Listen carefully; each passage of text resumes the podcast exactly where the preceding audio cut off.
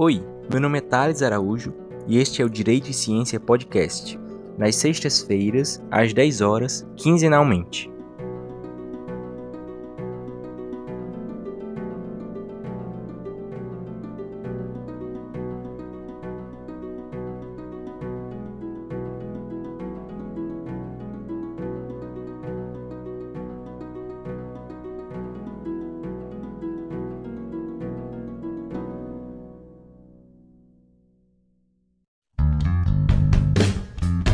Olá, estamos iniciando hoje mais um podcast Direito e Ciência.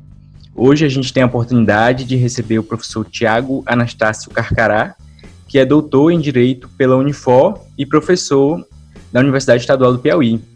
É, o professor Tiago também é, é, é conselheiro da OAB e aceitou nosso convite, e é com muita felicidade que a gente recebe ele aqui no nosso podcast. Muito obrigado mais uma vez, professor. Eu quero agradecer o convite aí a todos os ouvintes desse podcast, que é, começa com muito sucesso, né? E eu fico muito lisonjeado de, pós o professor Nelson Juliano, né, tá também aqui contribuindo com esse debate sobre ciência que eu acho muito importante, em especial relacionado ao direito, né, que a gente precisa aprofundar é, em todos os âmbitos, mas no direito a gente precisa discutir mais ainda. Sim, com certeza. O professor Nelson é quase uma unanimidade né, na, na ciência jurídica. Pois é, e o professor Tiago, ele escolheu um tema muito interessante para que a gente tratasse hoje, que inclusive foi objeto da tese de doutorado dele, que é a questão do discurso de ódio. E o senhor também faz uma, uma, uma relação disso com a questão da memória coletiva, né, professor? Eu gostaria, então, para iniciar, que o senhor esclarecesse é, é, o que é que o senhor, no seu trabalho, entende por memória coletiva. Pronto, é, é, é muito interessante a gente se deparar com um objeto de pesquisa, né? Na verdade, o objeto aparece para a gente. Isso. E essa que é uma, uma, uma, coisa muito interessante. A minha dissertação de mestrado foi sobre o discurso do ódio. E durante o período do mestrado, eu me envolvi com os direitos culturais, porque o meu orientador, o professor Francisco Humberto Cunha Filho, trabalha nessa área, é um grande, grande é, é, percussor dessa área de direitos culturais. E aí a gente começou a estudar, né, é, direitos hum. culturais, né, são todos aqueles afetos às artes, para saber as memórias coletivas. E aí eu comecei a pesquisar e, e eu achei um ponto interessante, né, das memórias coletivas que repercute muito numa ideia de um pensamento hegemônico. Porque, veja bem, é, antes da Constituição de 88, se compreendia que existia uma memória coletiva, né? ou seja, é, toda aquela nossa construção social enquanto ser humano, toda aquela nossa formação de identidade nacional, que ainda também está em construção, ela teria um viés de uma memória coletiva, que seria a memória do brasileiro. Né? Mas foi a grande perspicácia do Constituinte de 88? Ele reconhecer no artigo 216 da Constituição Federal que não se trata de uma memória, mas memórias coletivas. Ou seja, memórias coletivas são aqueles modos de viver, modos de fazer, fluxo de saberes, formas de convivência de todos os grupos que participaram do processo civilizatório nacional. E eu faço essa menção porque o próprio texto da Constituição fala isso. Mas nós sabemos que o próprio texto da Constituição, ele também não é restritivo, ou seja, não é apenas aqueles grupos que participaram do processo civilizatório nacional. Porque, se você olhar do, do âmbito da sociologia, a gente ainda está num processo de amadurecimento enquanto próprio Estado, né, nação, enquanto próprio Estado de Direito, né, enquanto própria democracia. Nossas instituições estão amadurecendo. Então, esse processo de formação e construção da nossa própria memória, ela é um processo que é para e passo. A gente tem uma memória para proteger desses diversos grupos, por isso que a Constituição reconhece memórias coletivas, mas, ao mesmo tempo, nós estamos produzindo essa memória social. E aí é, o, é, o, é um desafio muito grande, porque o, o, o, o legislador de 1935 foi na época do Estado Novo, né? Ele, o, o Getúlio Vargas pegou o, o decreto-lei que cuida do tombamento. Nesse decreto-lei que uhum. cuida do tombamento, ele faz menção ao patrimônio material. Ou seja, a memória coletiva seria representada em estátuas, em é. escolas, em prédios, é em passos, né, como chamava de praças, parques públicos, né? É, e, e para a gente ter uma coisa mais palpável, é você é uma memória muito clara que nós temos aqui do, do, do piauiense, né? Aquele, aquele velho hábito de sentar na porta da casa, né? Ver as crianças brincando na rua. Então a minha, a minha geração tem essa Sim. memória. A, a, as nossas as, o nosso calçamento todo de paralelepípedo para a gente é. poder jogar bola é, é, todo descalço. Então isso faz parte da construção social de quem nós somos, né? De todos esses obstáculos, seja de infraestrutura, obstáculos educacionais. Por exemplo, eu tive o um desafio muito forte de é, fazer um mestrado fora, em Fortaleza, né? Então, e o doutorado foi um desafio, eu digo, pior ainda, porque toda semana eu viajava. Era de ônibus, quando não tinha passagem barata de avião, e de ônibus, então era tanto quanto desgastante. Isso nos constrói como tal. Todos esses elementos eles não são apenas patrimônio material, mas patrimônio imaterial. E a Constituição de 88 veio reconhecer também esse, esse aspecto, de que as memórias coletivas, elas são patrimônio material, todos aqueles ambientes, como por exemplo Ouro Preto, a cidade inteira, né, ali representa uma história, Isso. uma parte da história do nosso país. E nós temos a memória imaterial, como por exemplo, uma memória imaterial minha, que é o modo de fazer cajuína.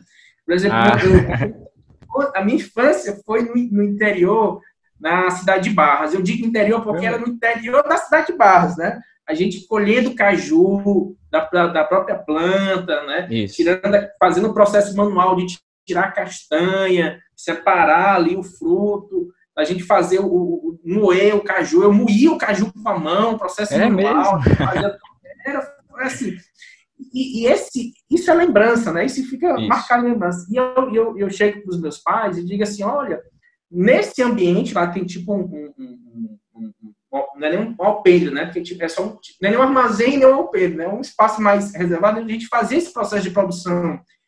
Mas o processo de produção que eu aprendi é uma memória imaterial, né? Não está registrado em nenhum lugar, pelo menos a minha, né? Mas nós sabemos que a cajuína, a forma de, de cajuína, aí a gente já repercute isso em uma seara de, de proteção é, é, até, vamos dizer assim, industrial, né? Porque a, a, forma de fazer a cajuína, ela acaba sendo, um, um, um, ela acaba sendo, ela foi protegida pelo Estado do Piauí e pelo governo brasileiro como uma, uma um, um modo de fazer, um patrimônio material, portanto, consta no livro de inventário do modo de fazer.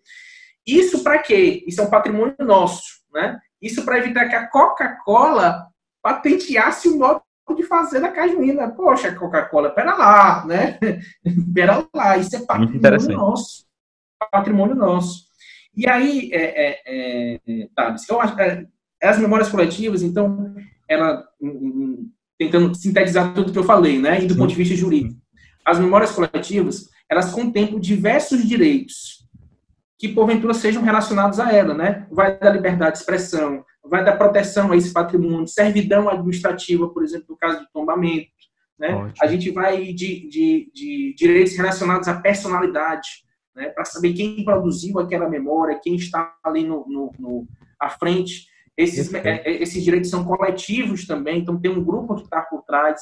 Então, todos esses direitos que são arcabouço de proteção, garantia e salvaguarda da, das memórias coletivas, eles são considerados como direitos culturais porque são afetos à área das memórias coletivas. Perfeito, professor. Ficou mais do que compreensível, né? Principalmente com esse exemplo aí é, é local, né? Na Cajuína. Sim, lógico. Né? Perfeito. Ah, eu ia perguntar também para o senhor, é, o senhor faz um, um, estudo sobre, claro, o discurso de ódio, como falou, né, e, e é, muitas pessoas acabam confundindo, né, se a gente for olhar esse debate superficialmente, talvez Sim. a gente confunda o discurso de ódio com a liberdade de expressão, enquanto a, esta é um gênero, né, e o, o, segundo comentário que eu gostaria que o senhor fizesse é, é, ajudar a gente exatamente nessa diferenciação, né, do discurso de ódio e, e como uma espécie desse gênero maior que é a liberdade de expressão.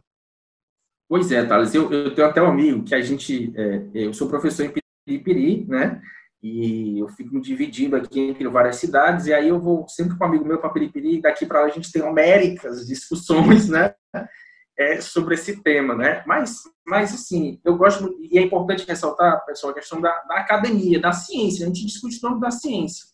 E eu gosto muito de trabalhar em, em, em olhar o objeto no recorte dele fenomenológico. Tem um, livrozinho, é, uma ideia fenomenológica, eu tô, o, fenomenologia, estou olhando para ele, ideias para uma fenomenologia pura, Edmund Russell. É, se eu pensar para cada um de nós olharmos uma árvore, né, cada um vai imaginar uma árvore diferente, mas ela vai ter a mesma essência. Né? Ela vai ter folhas, vai ter caule, vai ter raiz, vai ter uma terrinha, não sei. Mas ela vai ter essa mesma essência.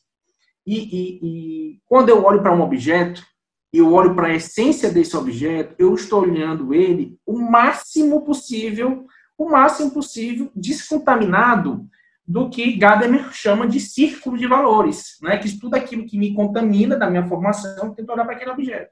Então vamos olhar para a liberdade de expressão fora do ordenamento jurídico brasileiro, fora de como ela é construída dentro do arcabouço é, é, é, é, normativo. Então, liberdade de expressão, às vezes, pode até, se a gente for olhar mais profundamente dentro da sua raiz, olhar no âmbito do livre-arbítrio, né? Vai uma discussão tanto quanto filosófica, estou discutindo, São Tomás de Aquino, enfim, Stuart Mill, não é o, o, o, a ideia aqui. Mas a liberdade de expressão são formas de manifestação de pensamento. Né? E essas formas de manifestação de pensamento que você faz, seja através de um livro, seja através de uma música, seja através de uma pintura, né? seja através de uma arte rupestre, é a forma de comunicação. Né? E, e, e a liberdade de expressão, nesses pequenos exemplos que eu dei, é muito ampla um, e, e tem diversos elementos. E você tem o conteúdo que é elencado nessa manifestação, certo? Então, o conteúdo que é elencado nessa manifestação, como eu disse, ele pode traduzir um, um, um, uma caça ou um animal que há 10 mil anos atrás um, algum nosso ancestral desenharam na Serra da Capivara, né? Representa um método de caça, né? Para identificar que ali existe um animal, algum perigo, enfim, né? É, é, é, existe justamente um sentido a ser traduzido ali, e por trás desse sentido, obviamente, está uma ideia, uma conduta, enfim. Acontece que com o, o, o avançar, obviamente, da sociedade, é, é, principalmente do ponto de vista da normatização e de restrições é, é para a convivência pacífica ordenada de todos nós, se identificou alguns núcleos né, de inviolabilidade, né, dignidade da pessoa humana, é, a honra, a própria personalidade, enfim é, esses bens tutelados condicionalmente foram se amoldando e se figuraram dentro, por exemplo, de legislações protetivas ou punitivas como o Código Penal, o Código Civil, enfim. E aí a gente tem um, um, um, um ponto, né? A liberdade de expressão, portanto, alberga essas formas de manifestação de pensamento. Bacana. E qual seria o conteúdo dessa liberdade de expressão, né? Aí é que nós entramos na definição do, do conceito do que seria o discurso de ódio, né? E é, eu, nos meus estudos, eu tive a felicidade de encontrar, inclusive, um ilustre piauiense autor também, né? José Emília Medawar Mate, que ele tem um livrinho, é Liberdade de Expressão e Discurso do Ódio, também é resultado é, de construção de estudos dele na tese de doutorado, e também um outro livro que é Liberdade de Expressão e Discurso do Ódio também, então tem a, a, a de temáticas, da professora Samantha Merck Fluke, que participou da minha banca de doutoramento, né, e de seleção também, e felizmente também foi coautora comigo de alguns outros artigos que a gente escreveu, escreveu juntos.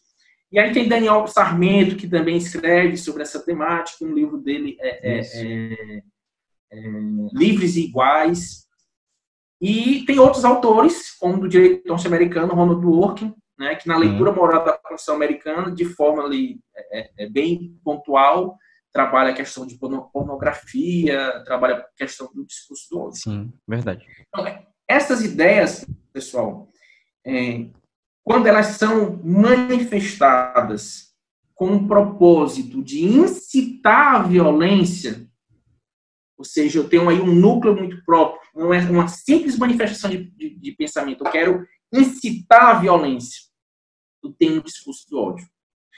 E aí é que a gente começa aqui a fazer algumas perguntas que eu me fiz e estou colocando para vocês, né? Sim.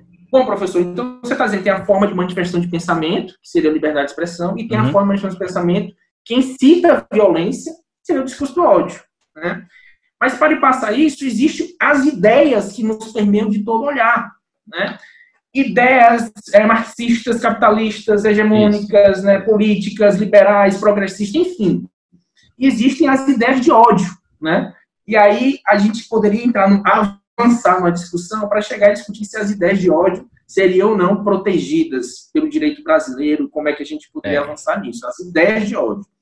Mas sobre o discurso do ódio, eu lancei, no, no, na minha dissertação, produzi um livro, né, que é o Discurso uhum. do Ódio no Direito Brasileiro, é, delimitação conceitual e elementos na, so, na sociedade brasileira.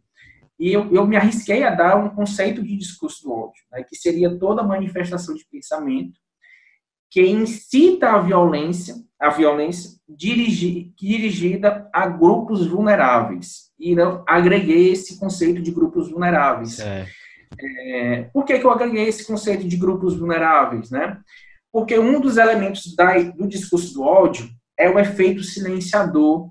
É, você não quer deixar que o outro participe daquele diálogo, não há diálogo, né? Não há uhum. diálogo, você não quer dizer que ele participe daquele espaço público em que você está prolatando aquele discurso de ódio, seja nas redes sociais. Inclusive, professor, é, perdão por, por interrompê-lo. É verdade, que às vezes eu me empolgo.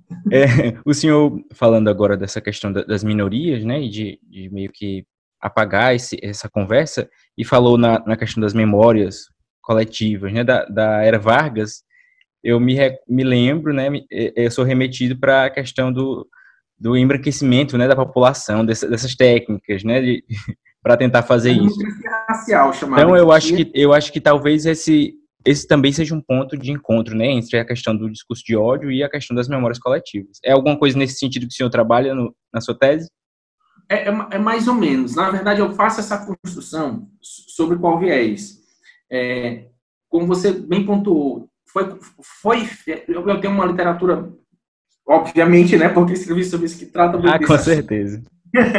mas que vai desde de Tutsi Carneiro, que fala do antissemitismo da Ana Vargas, até alguns antropólogos, né, que aí a gente tem, vai, vai, vai desde Casablanca Senzala, né, que, que, que tem essa questão das memórias coletivas no âmbito das, da, do período ainda colonial e de como isso, como, como por exemplo, os, os cantos de Ninar, né, que nós temos hoje, né, boi, boi, boi, boi da cara preta, pega esse, esses cantos, eles, eles eram, era, era tradicionalmente assim, porque a, a, as senhoras e senhores é, da, da, da, época, né, deixavam seus filhos para serem criados justamente por escravos. Então, houve ali uma, uma, uma interlocução cultural muito forte, porque os cantos de indignar, né, a fala, todos os, os jeitos, né, tudo foi transmitido naquele momento. E aí, Thales, é que é o detalhe, né, que eu acho que muita gente não observa. A construção da nossa sociedade brasileira, ela não foi feita por um grupo apenas. Então, esse exemplo que eu dei de Casa Branca Cesar, Paulo, é, é, de, de, Esqueci o nome dele, cadê? É, Gilberto Freire, né? Eu olho para cima aqui para ver o livro. É, de Casa Branca Cesar, Gilberto Freire, que ele dá esses, esses exemplos de, de interrupção é, cultural, eles demonstram que nossa sociedade não foi construída por apenas um grupo, foi por vários grupos. Mas muitas pessoas não sabem disso. E tem um detalhe na minha tese que eu analiso bem interessante: como é que se forma um discurso do ódio, como é que se constrói a memória coletiva. E isso é essencial para nós Sim. vermos como é que as duas conversam. É, a gente tem também um outro, um, um, um, outro livrinho chamado Cotidiano e a História, de Agnes Heller, que ela fala o seguinte: durante o cotidiano, a nossa vida, né, são formados juízos provisórios, né? Vou dar um exemplo aqui de um juízo provisório, por exemplo, o índio é preguiçoso, né? É, e aí, esse juízo provisório, por não ser ah, colocado no ambiente público de debate, né? Porque, pô, o cara vive pela subsistência dele, ele não precisa acumular. Ele não Isso. vive pelo capitalismo, ele não vive pelo, pelo acúmulo de riqueza, ele vive pela subsistência. Ele não é preguiçoso, ele vive pela subsistência, né? Mas essa situação no tempo atual, né, a gente consegue perceber porque a gente tem acesso a essa memória. É verdade. A essa memória, ao modo de viver e fazer dos índios. E através disso, esse estigma de que o índio é preguiçoso, ele foi se ultra generalizando até gerar o preconceito, né, que é a indiferença, depois discriminação, racismo. Ah, o índio chega lá, faz o pedágio, o índio ele só é preguiçoso, só quer ganhar dinheiro, não quer fazer nada. Pô, mas todo mundo invadiu a terra do índio, né? Vamos aqui dialogar então. E eu estou dando um exemplo, por quê? Porque esse juízo provisório que acaba gerando esse preconceito, ele fomenta o discurso do ódio. Ele vai alimentando.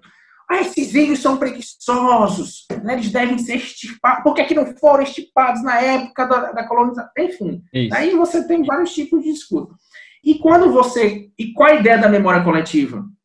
É justamente o reconhecimento desses modos e formas de viver. De todos os grupos do processo civilizatório nacional. Só que aí o detalhe, Thales, é porque esses, esses, esses, a memória coletiva está lá, ou protegida, ou desprotegida, ou guardada, enfim precisam dos direitos afetos às memórias coletivas, né, como o tombamento, né, a servidão administrativa, a proteção, o direito à difusão dessas memórias coletivas, o direito à produção, serem devidamente efetivados. Porque a minha tese é o seguinte: as memórias coletivas, quando salvaguardadas, quando devidamente difundidas, elas vão corroer esses juízos provisórios, como por exemplo o índio é preguiçoso, né? Então, eles vão corroer essas ideias que são base do discurso do ódio. Eu vou atacar justamente a base do discurso do ódio através das memórias coletivas. Ah, então aí a gente poderia ter um antídoto, né? Esse, ah, certo. Então, nessa visão, as memórias coletivas são quase como mecanismos para combater esse discurso do ódio. Já na, no início, né, na origem dele. Na é origem. Coisa, é isso, exatamente. Estou entendendo. E que Perfeito. eu diga a Alemanha, né? Que talvez, eu Sim. acho que a Alemanha, hoje nós estamos um processo, eu acho interessante, de revisitação da história, né? E, e, alguns atores, autores também defendem esse processo, né? do ponto de vista da ditadura militar, enfim. Mas no âmbito da Alemanha, a memória coletiva ela pode ser positiva ou negativa. No âmbito da Alemanha, ela preserva os seus campos de concentração como memória, negativa, memória coletiva negativa, para os alemães saberem o que aconteceu e não repetir o mesmo erro os erros passados não serem repetidos no mesmo erro. Mas existe uma falha, ao meu ver, nesse processo, por quê? Porque essa difusão, ela tem que partir do princípio de que não existe raça, né? Um conceito que a própria antropologia refuta, né? É, a ideia de raça foi transposta para uma ideia é, é, social, e se você observar é, a própria decisão no HC 85824, que é o caso de Siegfried Alvanger, onde ele, eles trabalham esse conceito de raça, que foi uma condenação por conta de antissemitismo. É, o cara tinha uma editora que publicava livros e tudo mais. E conjugando isso com que fenômeno que a gente vê né, da extrema-direita, próxima do neonazismo, aí, uma coisa que está se, se, se construindo, que ainda existe, né? porque, digo de passagem, as ideias de ódio o direito não tem como combater, porque são ideias, né? São ideias. Como é que você vai estipar uma ideia na cabeça da pessoa? Não tem como, como né? O direito não tem como combater isso. Quiçá o que dizem aí de doutrinação é, de Paulo Freire e tal e tal, enfim.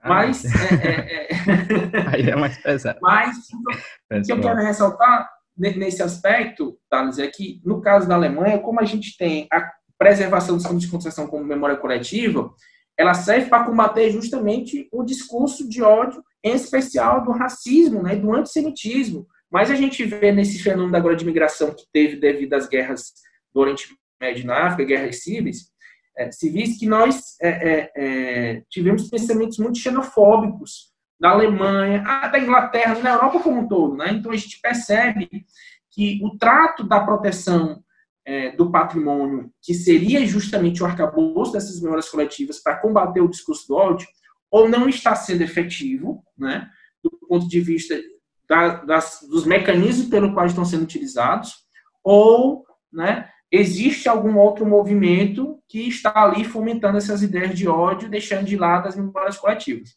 E digo de passagem aqui no, no direito, o que, que o Brasil faz para isso, né, para fomentar as memórias coletivas? Por exemplo, nós no direito nós somos obrigados, pelas diretrizes curriculares nacionais, a termos, durante a graduação, estudo né, de relações étnico-raciais. Nós somos obrigados. E durante o ensino médio e ensino fundamental, é necessário termos o estudo da, de, de do, do, direito, do direito ó, da história afro-brasileira. A gente tem que ter esse conhecimento da história afro-brasileira. Não é, é, lei, é obrigação. Sim.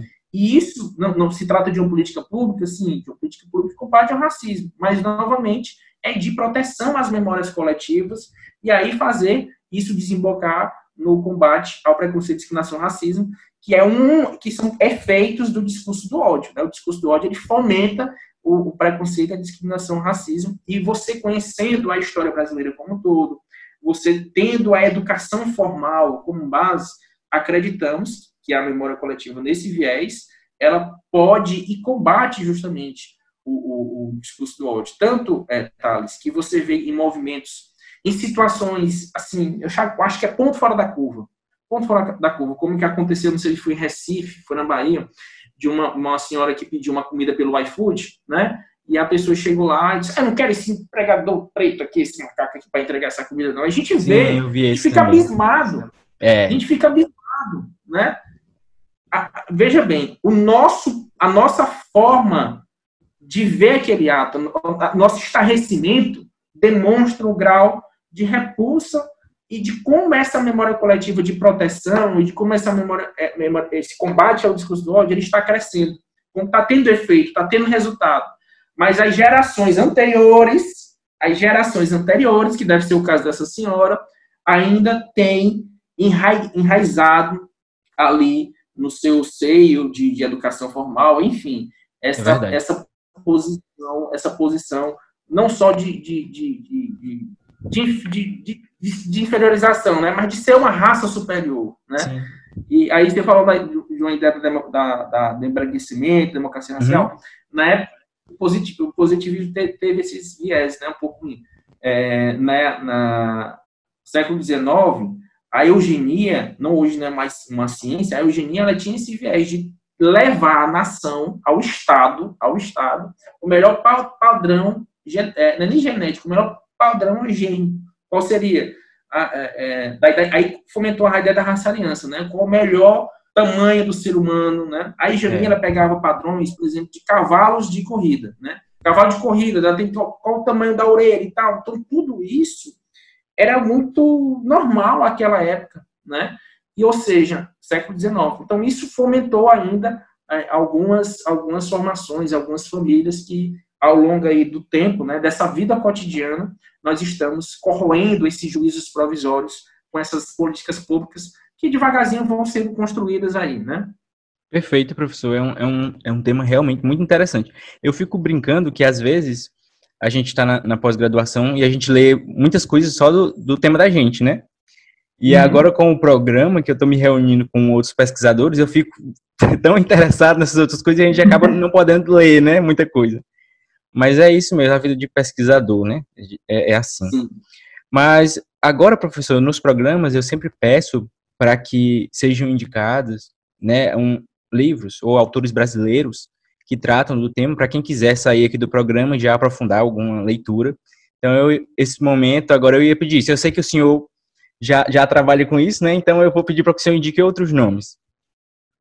Pronto, eu falei da Samantha, ainda recomendo ela, o livro dela é, ainda não, esgotou, o livro dela é, é, eu não me recordo a editora aqui, a editora RT, é Liberdade de Expressão e Discurso do Ódio, Samantha Meyer Pflug, M-E-Y-E-R, é, é um livro bom, preço acessível, e o, o, livro dela é interessante porque ela faz uma revisitação da liberdade de expressão em todas as constituições, analisa o discurso do ódio no sistema americano, no sistema europeu e no ah, brasileiro.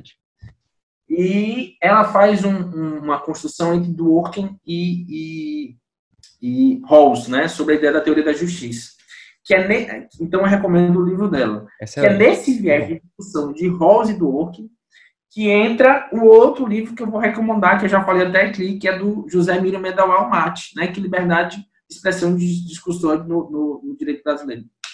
É, é, esse livro dele, ele já é mais um pouco jugos filosófico. Por quê? Ele trabalha justamente as premissas do Rawls e do Dworkin, com base no julgamento do Siegfried Elvanger, que eu mencionei aqui, né? que esse julgamento de Sigrid Feigelwang, ele não, não tratou diretamente discurso do ódio, mas ele foi o primeiro julgamento que chegou ao STF que trabalhou a ideia de, de conceito de raça como, como um conceito social, né, conceito social de raça, e, e trabalhou o antissemitismo, porque era um, era um, um foi o cara, o Sigrid Feigelwang, ele tinha uma editora de livros antissemitas, que era é, em Santa Catarina, e tinha obras como assim, né, Holocausto, a mentira do século, né, então, aí você, por aí você tira, então ele foi condenado a racismo e foi, e foi bem, bem, assim, votos hercúleos, né, de todos os ministros, como são, e foi um livro bem, bem interessante. E o terceiro livro, né, eu vou falar é do meu livro, né? Fale, por favor, na, vale. Na verdade, pessoal, eu, eu tenho eu tenho uma missão, né, de pesquisador, e aí eu recomendo para todos vocês que estão ouvindo, é, viu, Thales, para você também, quando você terminar a sua Sim, dissertação, publique, publique, por quê? Porque a gente tem a mania de perfeição, é, não, vou ajeitar aqui, vou ajeitar lá, vou ajeitar, não é. termina nunca. Não termina nunca, é verdade. Aí o, o Sérgio, que é o editor da Lumen Juris, ele queria publicar meu livro e tal, tal. Eu digo, rapaz, cara, se tu for fazer isso, tu vai passar um ou dois anos, né? E não vai conseguir. Eu digo, é mesmo, é, pois tá bom. Aí acabei publicando o primeiro livro, que é Discurso do Ódio no Brasil, Elementos de Ódio na Sociedade e Sua Compreensão Jurídica. O que que acontece? Esse livro foi lançado em 2014, né? Em 2015 ele acabou, porque foram só apenas 300 exemplares, né? Foi pouco, né? Mas eu fiquei feliz porque muito rápido acabou. E eu só tenho aqui quatro exemplares, né, que eu tenho guardado comigo. É, e aí eu tô desde 2015, né, fazendo a segunda edição.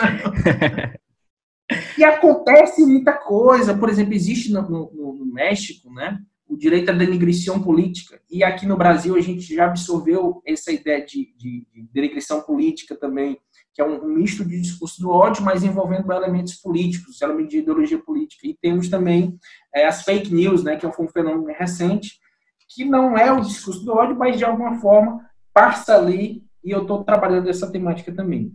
Mas eu espero, viu, pessoal, que no final desse ano eu envie para a editora. Eu tô, espero terminar ele até dezembro. E aí, em janeiro, vocês vão ter CCN. E o meu segundo livro também eu quero lançar próximo ano, que é é, memórias coletivas e discurso do ódio, né? Uma ideia Excelente. aí de contraposição. Excelente, então, vamos todos aguardar aqui essas publicações. Quando eu fazer a publicação, eu, eu, eu, peço aqui, já, já faço aqui o, o, Pronto. história, né? Pra gente fazer o, o Pronto, podcast. pode mandar que a gente, a gente vai divulgar tudo. Mas é, nós estamos chegando, professor, aqui ao final do nosso tempo, né? Agendado. É, lembrando Maravilha. que a gente vai procurar disponibilizar é, a tese de doutorado do, do professor Tiago, certo? No nosso site, com a, com a, autorização dele, claro, né? mas também tem no banco de dissertações e teses. E, e lembrando também que a cada 15 dias a gente posta um novo episódio. Né? E para encerrar, professor, então eu fico, com isso que o senhor falou agora, eu fico pensando que talvez dê para estudar esse tema também, fazendo uma relação com as teorias modernas da justiça. Né? Aí eu ia Pode. perguntar, era se o senhor trata um pouco sobre isso na sua tese também.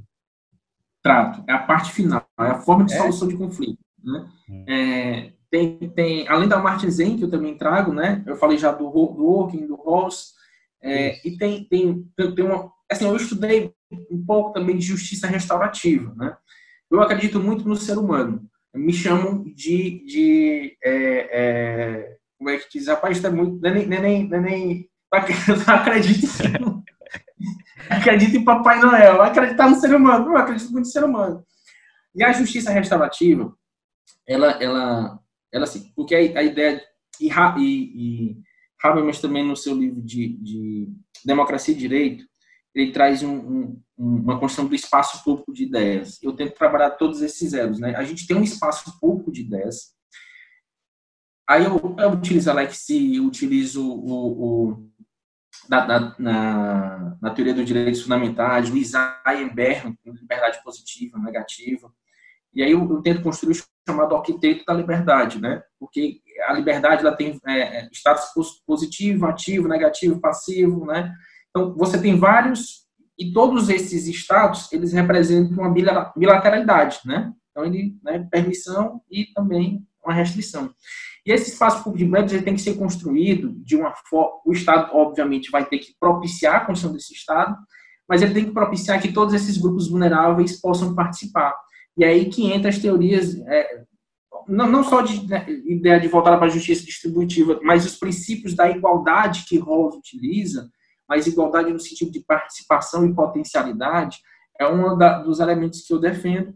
E eu acredito que na, eu trago um outro tópico, né, falando da justiça restaurativa, sobre viés de, forma, de, de, de punibilidade, né? mas é um viés de construção de comunidade. Aí eu utilizo preceitos, inclusive, da, da, da, da, Austrália, que é onde é mais forte né, a justiça restaurativa, mas também estudos já de Portugal, onde nós temos é, crimes é, considerados crimes culturais, né, que envolve justamente esses modos de fazer, de viver de povos é, africanos que vão para lá conviver e tem essas situações. Então, você tem uma espécie de justiça comunitária. E meu, meu, eu não trabalho isso na minha tese. Né? Então, é, eu não trabalho isso na minha tese, que eu ia mencionar agora, do neoconstitucionalismo latino-americano, que eu vou já falar. Mas, mas assim, nesse viés da teoria moderna da justiça, eu utilizo alguns elementos para poder, com o discurso é, de direito e democracia do Habermas, somado a esse espaço, espaço público de ideias, para a gente poder justamente tentar pensar para o Brasil algum, alguma construção. E aí é que eu entro numa coisa que eu não abordei na minha tese, que é o, o, o, o neoconstitucionalismo latino-americano, porque a gente tem na Bolívia e Equador, não falando de questões econômicas, né? É um constitucionalismo que ele traz para a Constituição uma participação desses grupos, né? Como assim? Congresso é, é, boliviano, Congresso equatoriano tem justamente a participação desses grupos, né?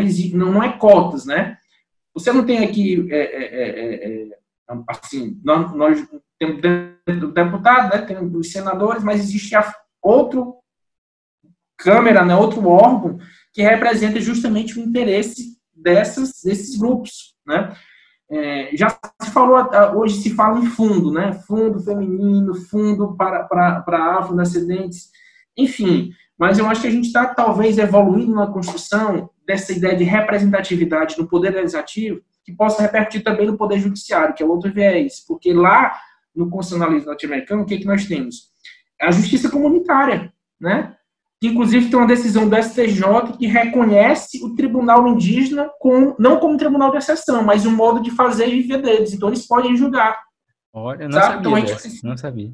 A gente precisa. É uma coisa muito interessante Sim, que essas demais. ideias, assim, elas vão, vão, vão fortalecendo esse pensamento do neoconstitucionalismo latino-americano e que com a nova Constituição do Chile, a gente vai ver muita coisa assim, ou avançar ou retroceder, mas vamos ficar Sim. atentos. E aí talvez a minha, o meu, esse meu, a segunda edição eu lanço, mas o meu já vem com esse meu segundo livro, eu já vou trazer isso e eu, eu vou ter que esperar ver aí os andamentos da Constituição chilena, né, para ver o que, que vai ter. Pois é isso. Muito obrigado, professor. A gente vai encerrando então por aqui um tema realmente muito interessante mesmo. E como eu disse, a gente vai disponibilizar os textos quem quiser também acompanhar o professor Tiago, eu, eu sei que, que, as redes sociais dele são abertas, né? Pelo menos o Instagram. Quem quiser acompanhar essas publicações dele, pode também segui-lo, né? O senhor também é presidente da Comissão de Ensino Jurídico, não é, professor? Da OAB aqui é. Esse, esse, esses três anos, eu, eu acumulei justamente essa outra missão, né? Também perante a OAB, que eu tenho que trabalhar em vários, vários segmentos.